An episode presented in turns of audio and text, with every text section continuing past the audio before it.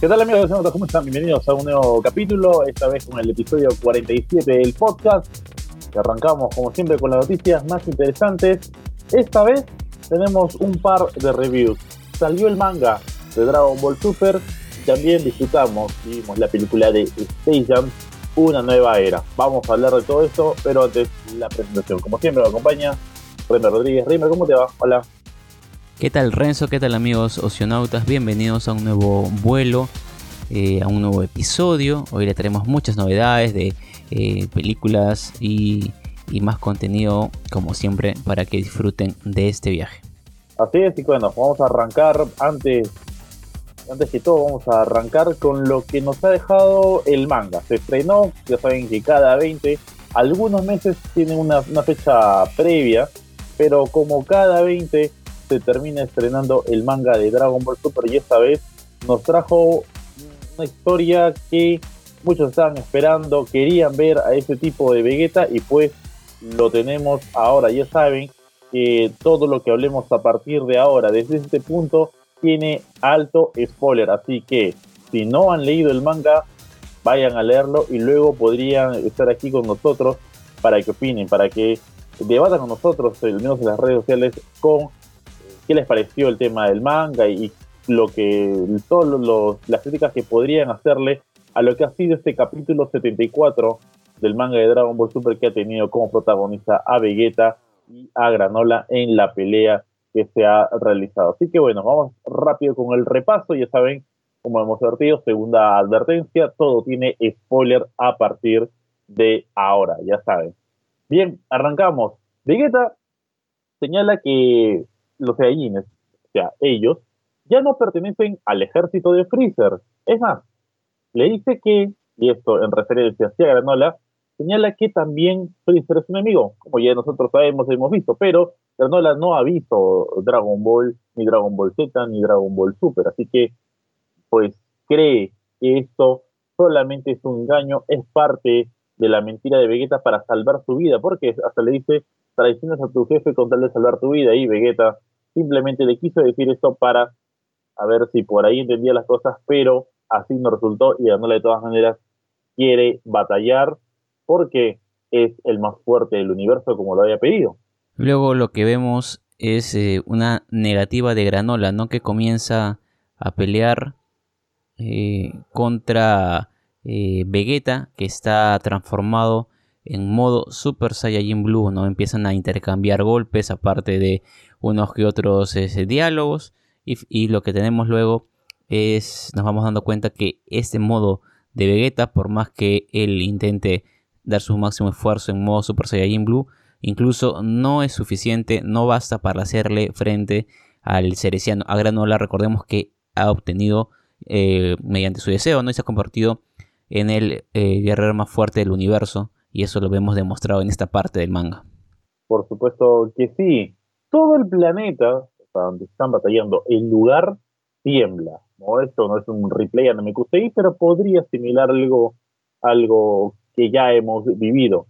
Esta pelea entre Ganol y Vegeta hace estallar, bueno, estallar uno, hace temblar al planeta. Hasta el punto que un Goku que está pues, inconsciente tras el golpe que recibió de parte de Granola, despierta y observa a los dos peleando en el cielo. Esta sería la única participación o lo único que haría Goku en todo este capítulo.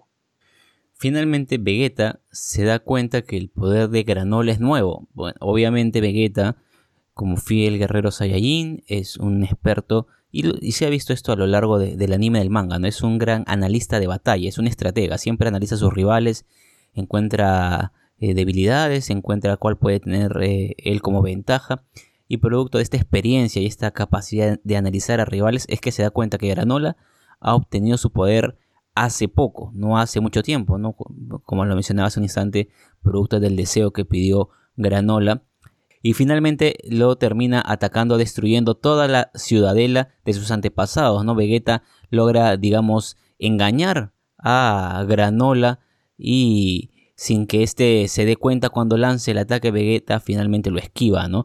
Destruyendo la ciudadela, eh, como bien decía, de los antepasados cerecianos. Y esto pues genera un gran malestar y sorpresa en Granola, ¿no? Porque él tenía, digamos, muchos recuerdos en esas, en esas ruinas, en esa ciudadela, y al ver que cayó en una trampa de Vegeta, termina enfurecido. Por supuesto, ¿no? como bien lo señala Vegeta, a este aún no controla sus poderes y es algo salvaje para hacer las cosas. Pero hablando de salvaje, Vegeta señala que mientras más pelea, más fuerte se hace. Esta historia de los Saiyajin ya nos los habían contado hace bastante tiempo y nosotros sabemos que a más batalla, a más daño se le hace, ellos se enfurecen más y se vuelven más y más fuertes, ¿no? Una especie de Hulk Marvel son los Saiyajin en el mundo de Akira. Por lo que Granola dice, bueno, acabemos con esto de una vez y ataca al Saiyajin, apenas logra hacer un pequeño golpe y, y termina haciéndole bastante daño, causa bastante daño en Vegeta, que termina expulsando sangre, ¿no? Esa sangre que tanto pedimos en el anime la termina expulsando en el manga sobre el brazo de Granola que parece, se siente ya con el triunfo. Sin embargo, esto no solamente sería una, algo beneficioso para Granola, porque tras este golpe que recibe el príncipe de los Saiyajin, arrancaría una nueva historia. Ese golpe que ha provocado, que le ha dado Granola, ¿no? Que ese golpe tan fuerte que le propinó a Vegeta, luego de que desatara su ira, también termina desatando una furia en Vegeta, que lo vemos en primera instancia reírse un poco, ¿no? A mí esta escena en el manga me recordaba, no sé, por ratos a, un Joker, ¿no? Riéndose a pesar de estar recibiendo una paliza. Eh, incluso Granola se termina preguntando, ¿no? ¿Qué es lo que pasa? Lo observa. Y lo que vemos luego es que empieza a explotar, ¿no? A expulsar poder empieza a surgir una nube de poder, de rayos y demás que cubren a Vegeta y no nos dejan ver qué está pasando realmente con el príncipe de los Saiyajin. Hasta que luego poco a poco se va disipando y lo que vemos es a un Vegeta eh, que está mostrando una nueva transformación que ha surgido producto de su pasión por el combate basada en su instinto y lo vemos, a pesar de que es una versión a blanco y negro, a Vegeta en un modo dios de la destrucción.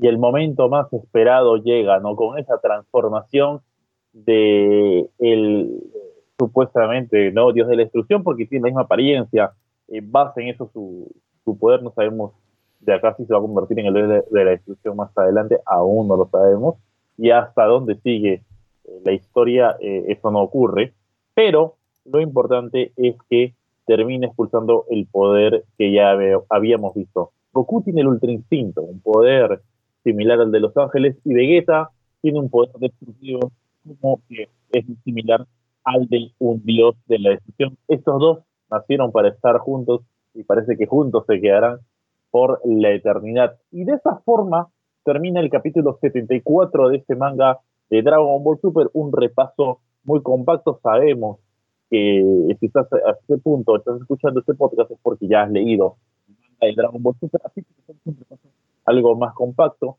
tal como te lo, lo presentamos también en nuestras redes sociales. Momento del análisis, en los que nos ha dejado este nuevo episodio del manga 74 de Dragon Ball Super. Hablaremos también de lo que nos parece esa transformación, los gestos que tiene, los guiños hacia otras transformaciones y algunos fan art con respecto al color. Pero primero hablaremos del el tema del capítulo. Reymar, ya hemos presenciado este capítulo, hemos leído el 74. Recordemos que el próximo, el 75, va a salir el día 18 de agosto. Así que dos días antes, ¿no? Solamente tendremos menos de un mes para vivir el siguiente episodio que será el último de esta saga ¿Qué pasará? Granola perderá la batalla, el amigo de los Saiyajines. No sabemos qué va a pasar, ¿no? Pero por ahora vivimos esto. Ahora, eh, Remar, al principio tenemos un Vegeta que trata de apaciguar esa tensión que hay con Granola, ¿no? No es ese Vegeta que, bien, perfecto, me toca mi turno y voy a pelear, no me interesa el resto, voy a pelear. Ese trata de decir, le trata de decir como que eh, Freezer ya no es parte de, o sea, ya ya no pertenece a Freezer, ya no es amigo de Freezer. No sé si alguno lo fue amigo, ¿no? Era más un sirviente. Pero sin, él dice que Freezer es su enemigo también. Esto lo hace con el fin de evitar la pelea contra Granola. tenemos un Vegeta que cada vez es más humano, no solamente en el anime a lo largo que hemos visto entre Dragon Ball eh, Z y Dragon Ball Super, sino que lo sigue siendo dentro de esa historia del manga. Sí, no, es un manga que nos ha traído eh, varias eh, noticias importantes, ¿no? Creo que antes de, comentar lo que tú, tú bien ya has descrito, Renzo, yo creo que no sé cuántos de los oceanautas, antes de leer ese número del manga, tenían expectativas de toparse con una sorpresa como con la que nos hemos topado en esta nueva transformación de Vegeta. Se sabía, ¿no? Por como habíamos dejado el manga en el episodio anterior, de que Vegeta iba a pelear y de que iba a dar lo mejor de sí y que por ahí estaba un poco, digamos, entre comillas, fanfarroneando, ¿no? Con su, como siempre, con su orgullo Saiyajin, este, y le había dicho, pues ya había hecho gala, ¿no? De, ante Granola de, de dichos para dejar claro que él pensaba derrotarlo, ¿no? Con, su, con su poder. Ahora, yo personalmente no me esperaba que en este manga tengamos una transformación de este tipo, ¿no? Eh, porque, digamos, esta transformación de Vegeta está al nivel de cuando Goku en el torneo eh, que se organizó entre todos los universos logra alcanzar por instantes la fase del Ultra Instinto. Yo lo pondría a ese nivel, ¿no? Y es lo que más resalto del manga, ¿no? Si bien hubo diálogos importantes, como cuando Vegeta le, le dice que ya no forman parte del ejército de Freezer, y es como que eh, Granola también le alertan, ¿no? Eh, eh, la voz de, que siempre lo acompaña, que hay algo extraño porque Goku también lo había comentado. A pesar de ello, Granola deja claro que quiere seguir peleando porque no le interesa otra cosa que destruir a los Saiyajins. Y en ese contexto, cuando la historia nos llevaba por ese lado que parecía que a lo mejor lo que podía pasar era que se termine revelando todo el plan eh, eh, en el cual había caído, en la trampa en la que había caído Granola, ¿no? Para ser usado y destruir a Goku de Vegeta, nos llevaron por otro camino una sorpresa bastante, bastante emocionante que es tener a este eh, Vegeta. La primera impresión que yo tuve cuando veo a ese Vegeta no me quedaba claro qué es lo que había pasado, simplemente era una apariencia física rara en su rostro, no era el rostro común de Vegeta. No entendía muy bien qué había pasado hasta que ya, bueno, me quedé viendo bien la viñeta, vi la siguiente y ya fui entendiendo, ¿no? Es una nueva apariencia y tenemos un momento histórico, diría yo, en la historia de Dragon Ball, ¿no? Eh, ya tenemos, ya habíamos tenido ya a Goku mostrando el Ultra Instinto, que era el poder de los eh, ángeles, y ahora tenemos a Vegeta mostrando el poder de los dioses de la destrucción. Es cierto, ¿no? Lo, que más va a jalar del capítulo es la, la transformación de Vegeta, que no solamente ya alcanzó el, máximo poder de un Super Saiyajin Blue, sino que ahora alcanza ese poder del, del Hakai, que es eh, similar al del dios de la destrucción, además que ya con los Super Saiyajin no es suficiente como para ganarle a un rival como lo, es Granola, no bueno, además de, del aumento que tiene por el deseo que, que pidió eh, eh, con respecto al manga lo que estamos observando. Ahora, eh, volveremos a hablar de, la, transformación en breve.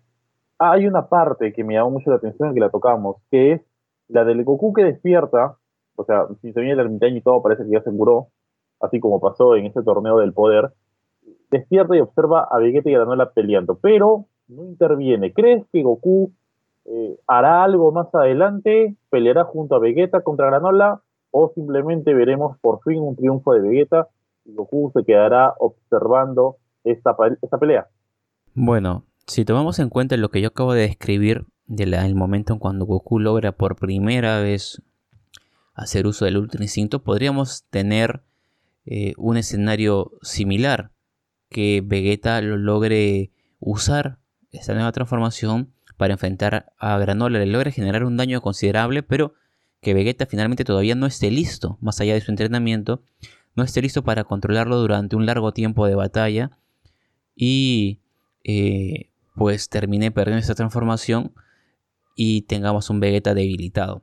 Pero a la par, producto del poder nuevo que tiene, sí le haya generado un daño considerable para que luego la batalla tome, de repente un nuevo rumbo, volviendo, digamos, dándole la posta, mismo eh, WWE, eh, entrando Goku al ring para de repente por ahí darle la estocada final a Granola. Pero yo sí tengo esta sospecha, ¿no? Me parece que de momento todavía no estamos cerca de una victoria absoluta por parte de Vegeta. Recordemos que también otro, otro antecedente es cuando Vegeta alcanza la, en, la saga de Cell este modo de Super Saiyajin donde tenía eh, demasiada masa muscular, si bien era más fuerte, eh, se entorpecía sus movimientos, así que él pecó un poco ¿no? de soberbio sobre su poder. También podría ocurrir esto. Yo repito, no creo todavía que estemos cerca de una victoria sobre un rival a manos netamente de Vegeta. Claro, faltaría, faltaría eh, eso, ¿no? Lo que queda pendiente, no es solamente un tema de especulaciones con lo que estamos viviendo. Ahora vamos con la, con la transformación para, para ir cerrando este punto de, del manga. Lo que nos dejó es que, uh, lejos de lo que, lo que comenté con respecto a que por fin vemos sangre, porque nos hemos acostumbrado un poco con la generación de cristal a, a, a, omitir eso, y la transformación en un primer lugar, eh, es cierto, el Hakai y todo el asunto, ya lo habíamos visto en cierto modo en el torneo del poder, con los eh, personajes del, con uno de los personajes del universo 11, pero ahora le tocó el turno a Vegeta. Lo que más me, me llamó la atención eh, fuera de la transformación y, lo, lo, que se ve alrededor y el aura que tiene, es que se queda completamente pelado de cejas.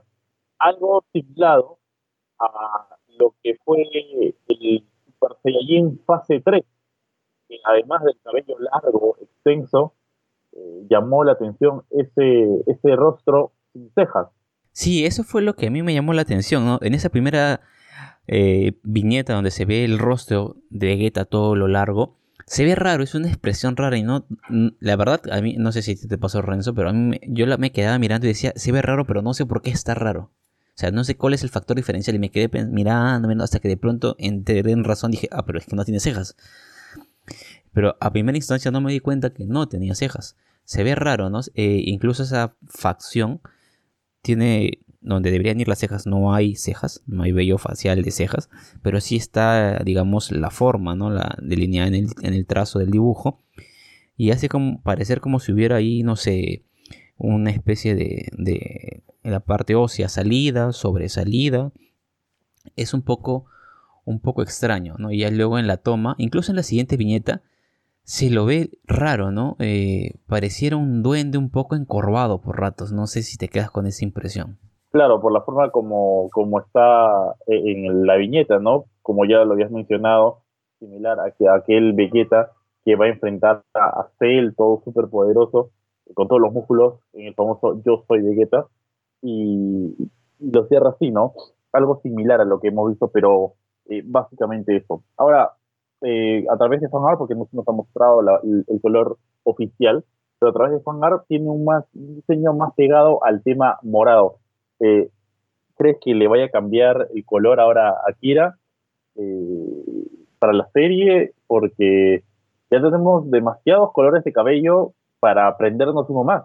Bueno, no sabemos, ¿no? A muchos fans no les gusta, pero a las empresas que fabrican los muñecos coleccionables o las réplicas de los personajes sí les gusta porque tienen un nuevo carácter para poner en stock en las tiendas, ¿no? Y, poder venderlo. Ahora, ese fanart que fue colorizado eh, se ve muy bien. Lo cierto es que desde mi punto de vista hay un exceso de morado y en las transformaciones Saiyajin, si bien cambia el pelo, tampoco es que cambie todo la, mayoría de presencia ah, del personaje a ese mismo tono. Aquí tenemos en esta colorización cabello morado, ojos morados y todo el traje en tono morado. Así que yo creo que no sería del todo así. Tal vez sí tengamos un cabello en tono morado. No sé si los ojos, no sé si el traje. Yo creo que el traje se va a conservar en el color que siempre lo porta Vegeta y los ojos, bueno, los ojos clásicos tal vez, ¿no? Porque es como suponer que la transformación del Ultra Instinto, Goku toda su ropa se vuelve o gris, claro o blanco, ¿no? Y no es así. Tiene una aura del tono, como la puede tener Vegeta, una aura morada, pero ahí su traje no, no varía de color, pues, ¿no? y vamos a ver, ¿no? Eh, estaremos a la espera en realidad de que en alguna portada o en algún diseño lo liberen, ¿no? Akira Toriyama eh, porque sabemos que el manga sale blanco y negro. Tendríamos que esperar a que liberen algún arte coloreado o, dediquen alguna portada, que las portadas iban a color, a Vegeta en esta fase, ¿no? Claro, eh, habría que esperar ese, tema.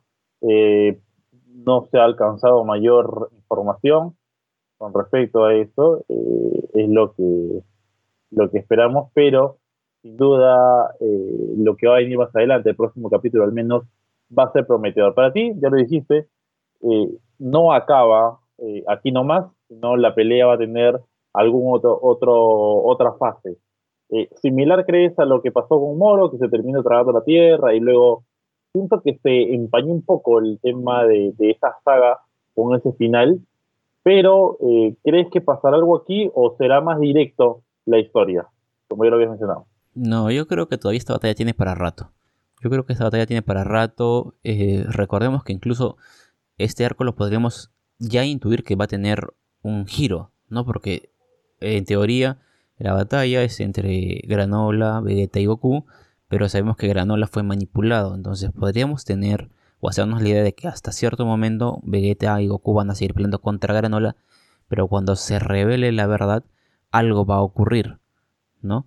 Eh, y, de ahí podríamos tener el giro de historia que nos lleve a otras batallas o a otros escenarios. Vamos a, esperar qué es lo que va a ocurrir más adelante con el manga 74, o bueno, 75 de Dragon Ball Super. Le ponemos punto final a lo de Dragon Ball Super y nos vamos con una de las películas que está causando sensación, mucha gente lo está hablando, ya daremos nuestra opinión que nos pareció más adelante, pero hablemos con el estreno de Space Jam. Tuvimos en el capítulo pasado Black Widow y esta vez es turno del básquetbol, es turno de los Looney Tunes, que tiene un nuevo protagonista que es LeBron James.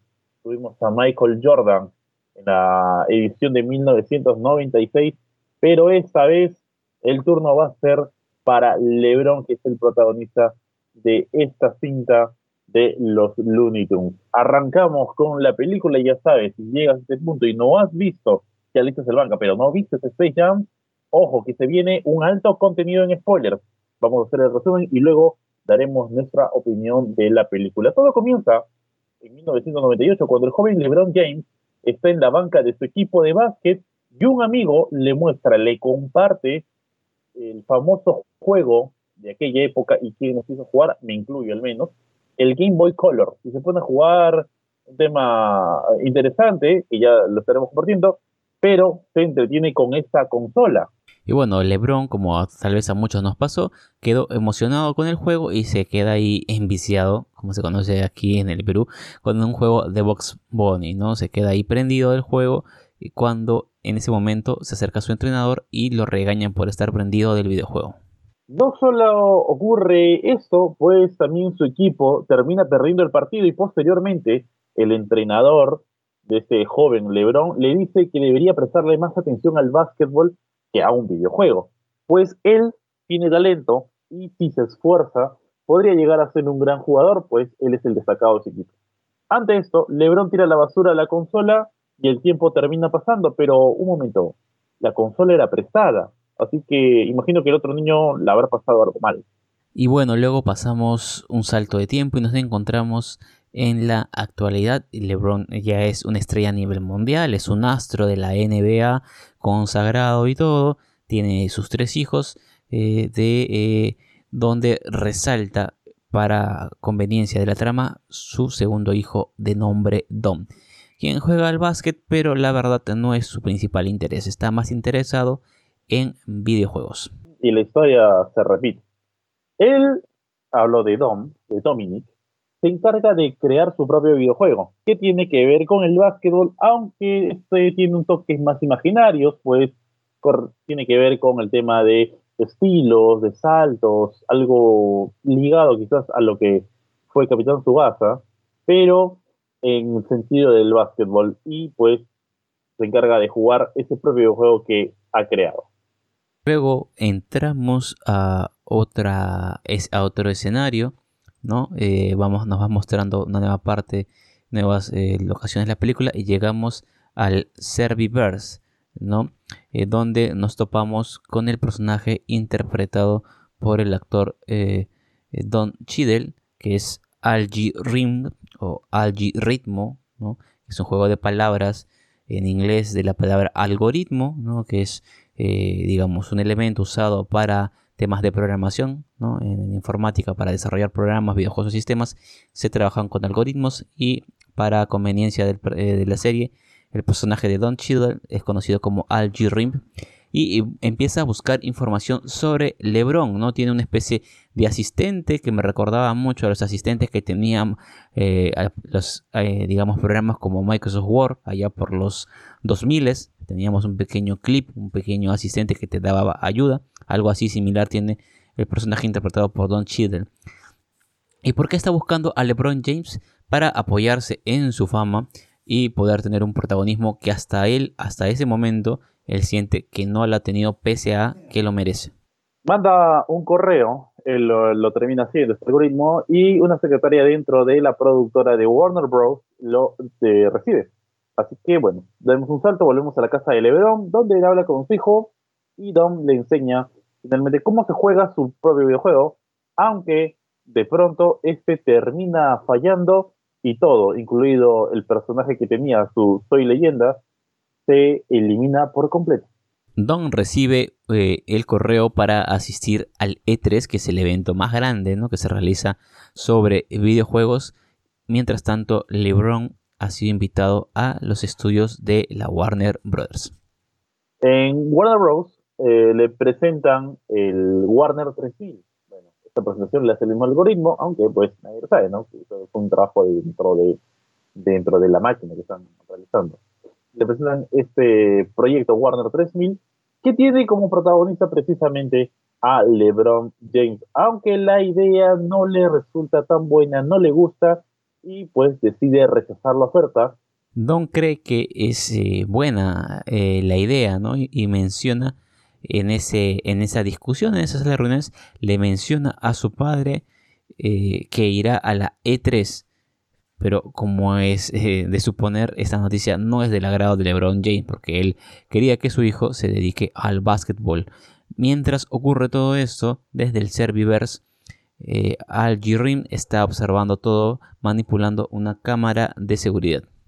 Dom eh, se molesta ante la negativa de su padre y decide irse de este lugar, aunque ambos terminan en el centro de servidores de Walrose porque pues no se dieron cuenta, simplemente se dejaron llevar por el ascensor y este fue manipulado por el algoritmo. Así que esta es una de sus trampas y al ingresar, Dom se queda emocionado al ver todo el lugar.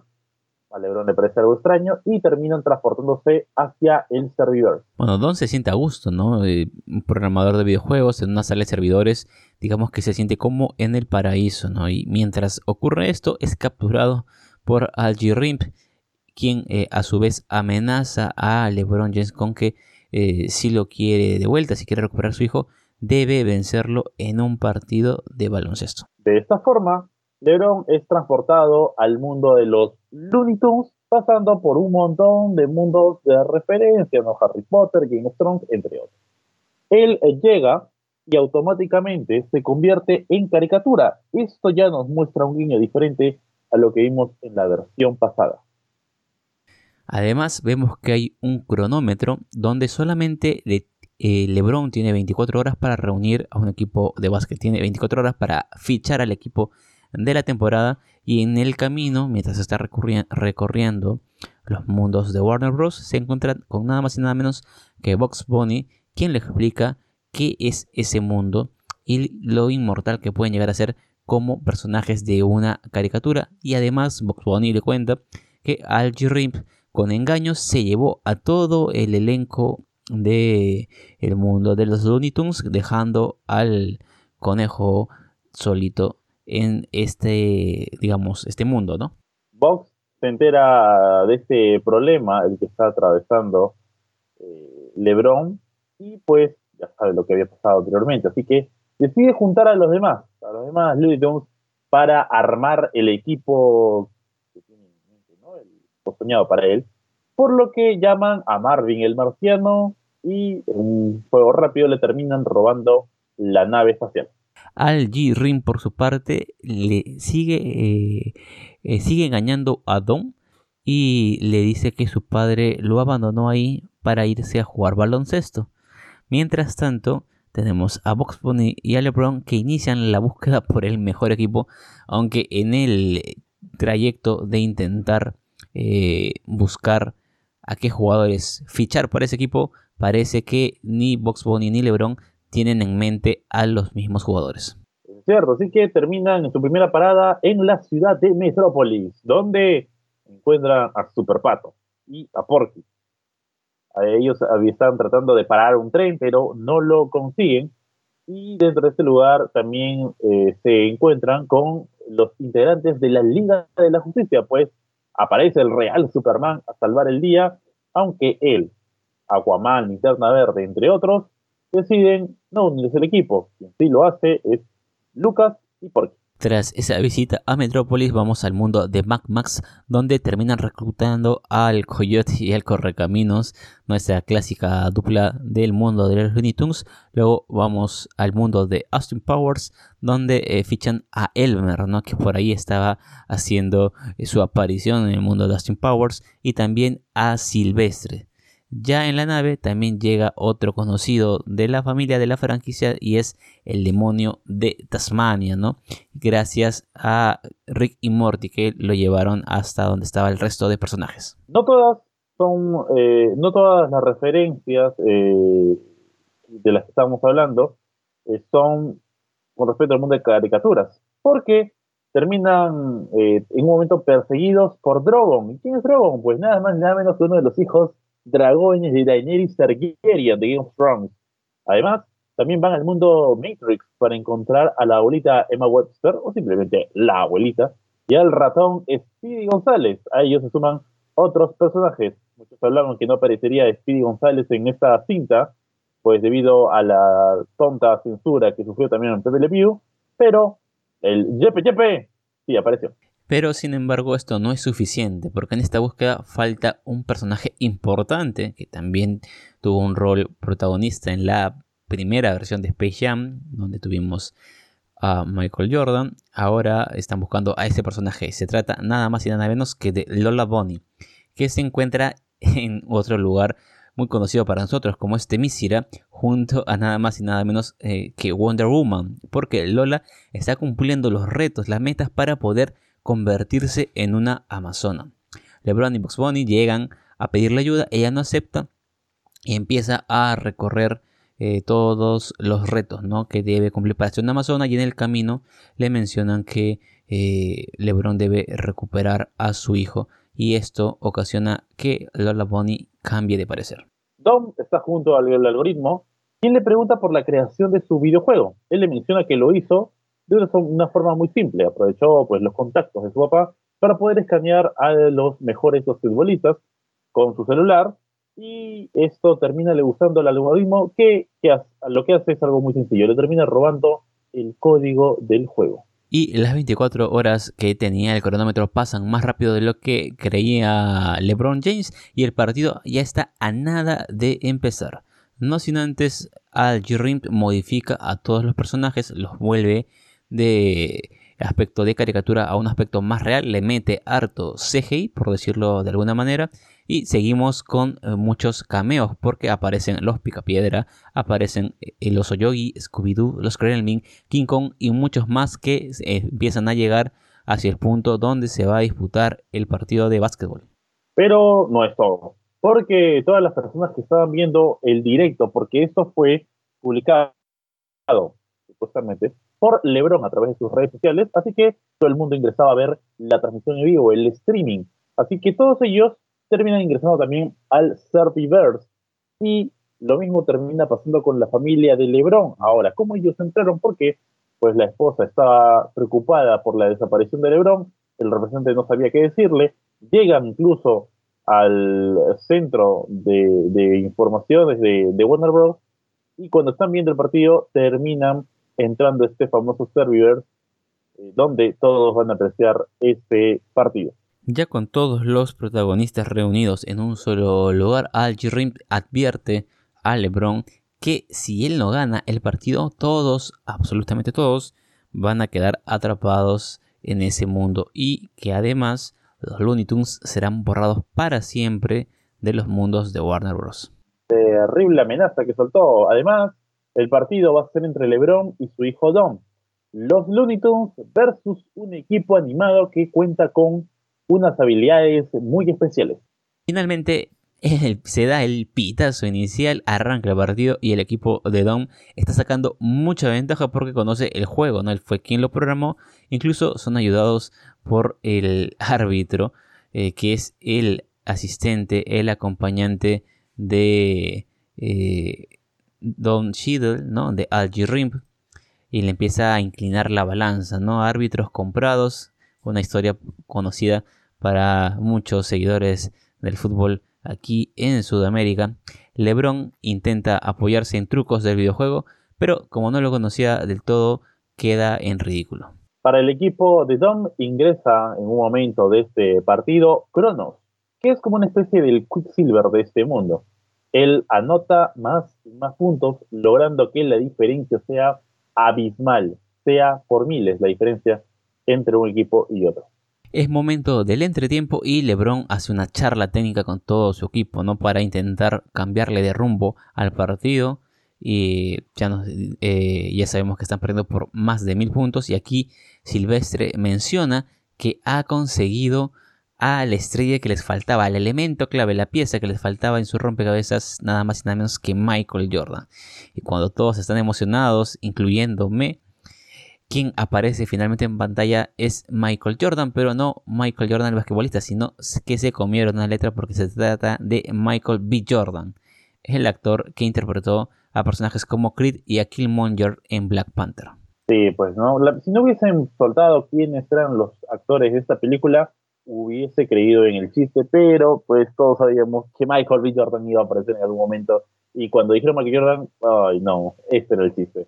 Simplemente el cameo del genial Michael B. Jordan. Arranca el tercer cuarto de este partido y los Suns salen con una actitud completamente positiva tras un discurso previo que había dado LeBron en ese momento, no hacerles creer que podrían. Incluso hay una batalla de rap en el momento del partido, ¿no? Se despoblía un poco el básquetbol y meten una pelea del rap, ¿no? Que es también conocida entre los, los que les gusta ese tipo de, de batallas y ellos ganan acortando bastante la diferencia en el puntaje entre uno y otro equipo. Y ante esta situación, Cronos vuelve a, escena, vuelve a meterse en el partido, pero tiene un enfrentamiento con un personaje que creo yo que no se esperaba. Es la abuelita de Piolín, quien finalmente le gana con un muy buen truco y, con una canasta de Lebron. Los Tungs pasan al frente al cierre de este tercer cuarto ya comienza el cuarto cuarto, el cuarto final, y Lebron aprovecha a hablar con su hijo.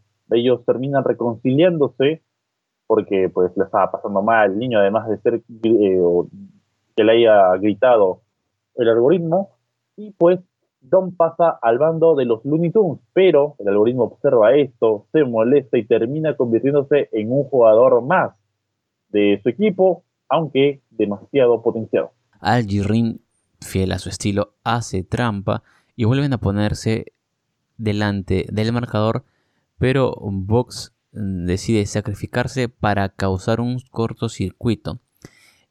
Como así, buscando aprovechar el bug en el, en el videojuego de Dom y con esto provocar una acción que pueda ser aprovechada por LeBron y que puedan ganar el partido a falta de tan solo un segundo.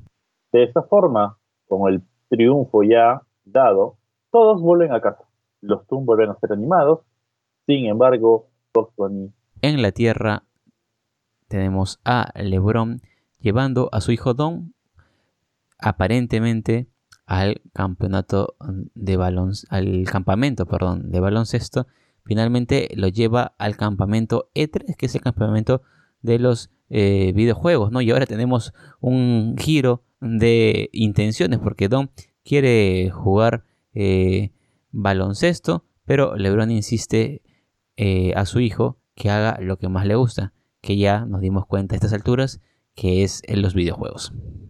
Por supuesto que sí, hoy en día ya deberían satanizar, dejar de satanizar ese aspecto de los videojuegos que produce muchas, muchas ganancias, hay gente que cree videojuegos y pasa su vida en ello. Pero bueno, volviendo a la película, Don va a la E3 y nos damos cuenta que en realidad Box Bunny está vivo. Porque en el mundo de las caricaturas, como ya lo había explicado anteriormente Box nadie muere a pesar de que sea un bug. Se aparece ante LeBron en la Tierra y le pregunta si, puede pasar unos días en su casa, aunque no solo, sino con los demás. Y de esa forma la película llega a su final. De, en general, simplemente, ¿qué te pareció esta cinta, la secuela de Space Jam, una nueva era? Pues me, pareció muy entretenida, la verdad, también muy amena. Me gustó mucho el estilo de diseño que usaron para los personajes, para la animación, primero en caricatura, luego un poco más, eh, digamos, un, digamos, en animación tipo 3D, ¿no? Teníamos primero una animación 2D, luego 3D, pero me, me gustó mucho ese aspecto visual, los efectos. Eh, la historia, pues no esperaba mucho de la historia, ¿no? Era algo más o menos entendíamos o suponíamos que iba a ser algo similar a la primera versión. No es una copia, no es un remake, pero guardan ciertas similitudes y me entretuvo. La verdad que creo que esa película es para, para verla así, no es para pasar el rato, no es para intentar encontrar algo más en este tipo de películas, ¿no? Esa es la parte que me, iba a llamar la atención cuando lo mencionas, que básicamente era eso, ¿no? A mí me cuesta ver una película para solamente entretenerme. Eh, yo sí espero siempre mucho de, de una película, al menos la trama, y que evitar que no haya tantos agujeros en esta película, la verdad, quedo con una opinión algo no tan agradable.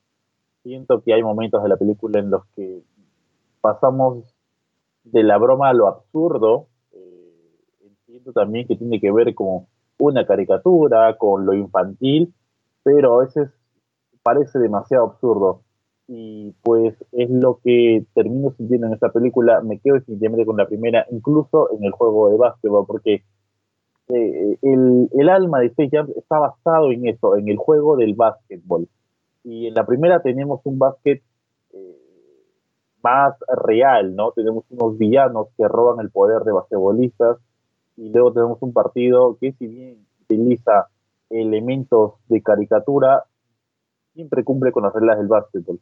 En este eh, tenemos unos villanos que no sabemos de dónde adquirieron su poder eh, tanto para lo que hacen como para el básquetbol, no sabemos dónde aprendieron a jugar. Sí sabemos de los Looney porque vienen de, de, una edición pasada, por ello es el cameo de Michael B. Jordan. Y eh, el, el, juego, el momento eh, decisivo, termina siendo algo alejado al básquetbol, porque tiene que ver con un juego de fantasía, con mayor puntos, ¿no? Tenemos un partido que acaba con más de mil puntos, entonces eso en el básquet no existe pasar, ¿no? Podría exagerar con los 200, 300 puntos, pero 1000 puntos es una exageración total. Entonces, eh, está basada en otras cosas y la parte donde sí me quedé eh, con un poker face es el momento del rap. No entiendo a quién se le ocurrió que poner a Porky a hacer un rap iba a ser entretenido. No sé si alguien se habrá reído con esa escena, si alguien le habrá gustado, pero lo que respecta a mí, la verdad que fue algo demasiado absurdo. Bueno, a mí sí personalmente me encantó, es una de mis escenas favoritas, la, ver a, Porky en, digamos, simulando una especie de batalla de los gallos como las que organiza eh, la Red Bull ¿no? en sus arenas de batalla de los gallos. Y, yo creo que aquí eh, es, es, cierto, ¿no? no parece básquetbol, pero eh, estaba justo ahorita tratando de ver información eh, un poco de la producción para ver si encontraba algún dato, pero no encontré el que quería encontrar, el que estaba buscando. Eh, esta película está dirigida a un público netamente infantil o preadolescente. Que incluso ya hay estudios que este tipo de público consume básquetbol, pero no como consumía la gente de nuestra generación o mayor la consumen por ratos, la consumen viéndola eh, con una pantalla a la par. En una pantalla van viendo el partido de básquetbol y en otra pantalla, en otra pantalla que puede ser su celular, su tablet, van siguiendo un stream de algún gamer, van siguiendo otro contenido como puede ser música, pueden ellos estar haciendo un videojuego. Entonces, eh, consumen el básquetbol en modo multipantalla. Podría ser una... es, que es algo que ya ocurre. Pues, eso podría ser una justificación, digamos, de, enfocar la película, ¿no? Por eso no se enfocan tanto en el básquetbol, sino lo combinan con elementos que para ahora para estas, estas épocas actuales son muy comunes al público donde está dirigido la película, que son niños y adolescentes. Para las mayores de 30 años nos cuesta mucho porque no es el contenido que usualmente consumimos. Yo repito, a mí, para entretenerme me, pasó. No es que me haya. no, es que haya sido la mejor película de comedia ni la mejor película animada, pero para pasar el rato está bien. Tampoco es que la vaya a ver una y mil veces. Por ahí tal vez en algo del futuro la veo una o dos veces más, pero está bien para mí. Probablemente si le preguntemos a un niño o a un adolescente recibamos otra opinión y si les guste verla más de una vez porque está más familiarizada a lo que normalmente ven. Por eso incluso el cambio de animación. Tenemos una animación en primera instancia, creo yo, para evocar un poco a la gente mayor, pero el siguiente tipo de animación, si nos damos cuenta, se parece más a las animaciones de los videojuegos actuales, ¿no? Como lo ocurren en Fortnite, por citar alguno, se parecen mucho a ese tipo de animación, ese tipo de, efectos. Incluso eh, las reglas del básquet que aplican son aplicados a videojuegos que existen, ¿no? Como de estos eh, que son eh, como Fortnite, como, como Free Fire o como este cualquier este, por ejemplo, este como League of Legends. Estos videojuegos que juegan ahora los chicos tienen este tipo de, de, nociones, de reglas de juego. Entonces lo han tratado de, digamos, acoplar para que sea un lenguaje visual familiar a los, productos que normalmente consumen. Porque finalmente, si les gusta este público objetivo, van a conseguir pues lo que ellos también buscan, ¿no? Que la película se vea y que a la vez se venda más mercadotecnia, más productos, más videojuegos, más merchandising eh, a este público porque los niños se los van a pedir a sus padres, ¿no? Es cierto, si lo miramos desde ese punto de vista, obviamente que va, va a jalar más que todo en un tema de marketing que eh, el tema creo que de taquilla, ¿no? O sea, una película que te venda algo más que vayas a verla. Por ese punto de vista es que me cuesta analizar un poco esta película, porque también es cierto, lo voy a ver de otro punto de vista. Tú me mencionas videojuegos, de los cuales no estoy familiarizado con ellos también, ¿no? Eh, estoy familiarizado con cosas más antiguas. O sea, puedo familiarizarme con un juego de Nintendo, puedo familiarizarme con un juego de PlayStation 1, 2, 3 tal vez. Entonces, eh, con algo más real, el tema de los juegos por celular, esas cosas son un poco más actuales, cuesta un poco más comprender. Desde el punto de vista crítico, como, como, eh, como un cinéfilo, es un poco complicado pasar esta película. Es cierto, tampoco es un desastre, no es un bodrio para nada, para nada. O sea, eh, te, vas a reír un rato, la vas a pasar bien, la puedes ver en familia. Sí, definitivamente sí. O sea, un fin de semana a la tarde, no hay nada que hacer, vamos a ver una película, pues esa sería una buena opción. ¿no? Space Jam, una nueva era de pasarla bien yo me sigo quedando con la primera entrega, no por el personaje, no tengo nada, al contrario, creo que LeBron James es de los, eh, a ver, nadie va a ser más grande que Michael Jordan, nadie absolutamente, de aquí a, lo que vaya a pasar quien salga, pero eh, LeBron es un tipo genial, es un tipo que es ganador. Entonces, si bien el rostro que tiene no te genera un poquito de comodidad, quizás no te llama tanto la atención como, como Mike, eh, creo que es, el personaje indicado. Quizás, quizás eh, si hubiese una secuela que tendría que ver después de Michael, hubiese sido una gran opción Kobe Bryant, pero lamentablemente Kobe Bryant falleció el año pasado, todos sabemos por un tema de accidente. Así que eh, el elegido fue LeBron, no fue por esa la razón que eligieron a LeBron, porque ya esta película se hablaba de hace más de dos, tres años en, la, en el tema de producción. Y es la primera aparición con respecto en una película ah, para LeBron James, ¿no? Que eh, no la hace nada mal, me parece que tiene dotes actuales interesantes que se podrían aprovechar. Eh, no, no es un desastre de actuación, ya hemos visto otros basquetbolistas en acción y pues deja un poquito que desear, pero al menos con LeBron creo que hemos pasado bien, cumple con su función, eh, que es el tema del básquetbol. Así que quizás por ahí tenemos, nos, les animan también a jugar el básquetbol o alguien inventa un juego parecido al que había hecho Dom, eh, o, tal vez existe, ¿no? Quizás yo Dom que juegos similares a Dom respecto a, a tema de estilos, el tema de, de puntuaciones así, y que tenga que ver con el básquetbol, pues, ¿no? Pero, como digo, como bien dice Raymond, es una película para entretenerse, para pasarla bien. Si quieres analizarla como yo quiero hacerlo desde un punto de vista más crítico, definitivamente te vas a llevar una mala experiencia porque no es una película para, para hacer eh, ese tipo de, contenido, ¿no? después queda corto, ves que no hay mucho más por analizar en la cinta, el argumento es básicamente el mismo de la primera, en, todo se tiene que resolver contra un villano en un partido de básquetbol y listo, ahí queda, no hay nada más, no, hay otro invento en la película. Eh, más bien, con los Looney Tunes en la Tierra, para ir sacándole un poco de jugo a la parte del argumento, ¿Consideras que podría haber quizás una tercera eh, entrega con otro basquetbolista o quizás con el mismo Lebron?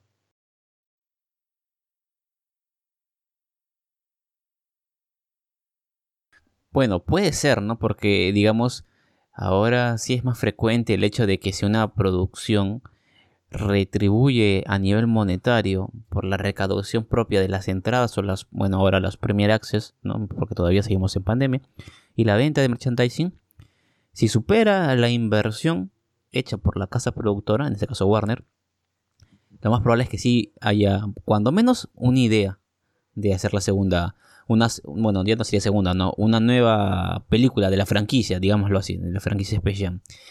Y a ver cómo, y a ver cómo lo, lo enfoca, ¿no? Por ahí leía en algunos lados en internet que también se estuvo mucho hablando de que para esta eh, secuela eh, se, pensaba hacer en otros deportes, ¿no? Tal vez el, tenis o, el golf, ¿no? Por ejemplo, incluyendo a, otros grandes deportistas en, cada una de sus ramas. Y por ahí de repente podríamos tener alguna especie, eh, no sé, pues eh, con algún tenista reconocido, con algún golfista famoso, no sé, algo así se me ocurre, que de repente por ahí podría salir una, una idea, ¿no? Pero sí creo que si como va más o menos las cifras, Space Jam supera eh, la inversión, al menos vamos a empezar a tener ya rumores de que pueda salir una nueva película de esta franquicia. Podría ser el tema de otros deportes, pero es complicado porque esta película está básicamente creada por eh, el país de Estados Unidos. Así que básicamente ellos destacan el tema del básquetbol. Por ahí podría ser el béisbol, ¿no? Tienen, tienen elementos. En el tenis podrían recurrir a Air Rhodes, ¿no? Andy Roddick. O el eh, golf, como lo había mencionado, podrían recurrir a Tiger Woods, aunque quizás el historial no sea el adecuado para una compañía juvenil. Pero eso no es Disney, es jugando, así que podría pasar. Hablabas también del tema monetario. Vamos a ver cuánto recauda en las siguientes semanas, ¿no? Porque tenemos el caso más reciente de Black Panther, eh, digo Black Widow, me confundo con el amigo Black Panther de Black Widow, que en su segunda semana cayó estrepitosamente en la recaudación. ¿Por qué? Porque, como ya lo habíamos mencionado aquí, el tema del Premier Access es muy, muy sencillo de poder piratearlo. Así que basta con que uno pague y cientos de personas, por no decir miles, podrían ver la película porque es sencillo piratear un tema del Premier Access. Es por esa la razón que Disney Plus ya no va a contar aparentemente con este Premier Access, falta el comunicado oficial, pero posiblemente Jungle Cruise sea la última película del Premier Access. Otras se entregan las películas de estreno, Netflix, Amazon Prime, en su calidad de suscripción. Incluso HBO Max lo hizo con Looney Tunes, aunque no para el sector latinoamericano, pero lo entregaron de forma gratuita. Bueno, no gratuita, sino con la suscripción, porque uno paga. Quizás si Disney hiciese eso, no tendría tantas pérdidas si apuesta a tema de ganancias únicas con la película. Ahora, si quieres ese tema, tendría que ir estrictamente a los cines donde varios lo han visto. En Latinoamérica, por ejemplo, se ha visto en los cines en varios países de Latinoamérica. Hago la referencia. Así que eh, quizás también hay que ver la película con los ojos pandémicos, es decir, con una recaudación sobre un tema de pandemia porque no puedes llenar una sala, no va a ser una premier a lo máximo de medianoche, pues va a cambiar muchas cosas. Eso sería también interesante ver cómo lo van analizando los amigos de Warner Bros. Y, tal vez ese Warner 3000 se convierte en un precedente para que sea Warner 3, o sea, un Space Jam 3. Pero eso será cosa de averiguarlo más adelante. ¿Alguna opinión extra que te termine dejando esta película de Rayman? No, bueno, creo que como lo digo, no está para pasar el rato, sobre todo, o sea, para los que tienen hijos o hermanos en edad infantil y preadolescente, tal vez les va, más, más que todo infantil, ¿no? Les va a llamar la atención, ¿no? Eh, de ahí, pues no, no hay mucho tampoco que, que, analizar, que, explorar sobre lo que nos, nos puede transmitir esta película, ¿no? Y, y a, la, a la espera, pues, de, de que puedan anunciar próximamente los estudios Warner si va a haber una nueva versión de, de esta franquicia. Así es, pues bueno, nosotros vamos poniéndole punto final ya a este podcast, no sin antes, bueno, nos diga cuáles son nuestras redes sociales. Por supuesto que sí, ya saben, nos encuentran en Facebook como Los Oceanautas, nos encuentran en eh, Twitter como arroba los oceanautas, nos encuentran en Instagram como los guion bajo oceanautas y también en TikTok como los oceanautas, ya saben. Eh, vayan a todas esas plataformas, suscríbanse, denle like según corresponda para que no se pierdan ninguna de nuestras noticias y también en la aplicación que estés escuchando este podcast debes tener una opción para seguir, para activar notificaciones, hazla, dale clic para que así no te pierdas ninguno de los episodios que subamos. No, pues estamos subiendo un episodio semanal Así que tienes contenido para que puedas escuchar mientras, no sé, mientras vas en el carro, mientras vas a tu trabajo, mientras, si estás en trabajo remoto, mientras estás en trabajo remoto, puedes poner los socionautos en tu hora de ocio y te acompañamos hablando de diferentes cosas de la cultura pop. Y también nos pueden seguir, los invitamos a seguirnos en nuestras redes sociales personales. A mí me encuentran en Twitter e Instagram como arroba ReymarR14 y a Renzo lo encuentran como en Twitter y en Instagram como arroba rleon90 y si me quieres seguir en el YouTube estoy como extremista90 a través de esta plataforma. Momento de comenzar a despegar la nave, la vamos calentando porque nos vamos a hacer una próxima edición. Espero que les haya gustado muchísimo este capítulo y llegaron hasta aquí, muchísimas gracias. Ya saben seguirnos como Remarcelo Fijo. Calentada la nave, nos vamos, prendemos el motor, arrancamos, ponemos primera y hasta un siguiente episodio. Nos vemos, chao.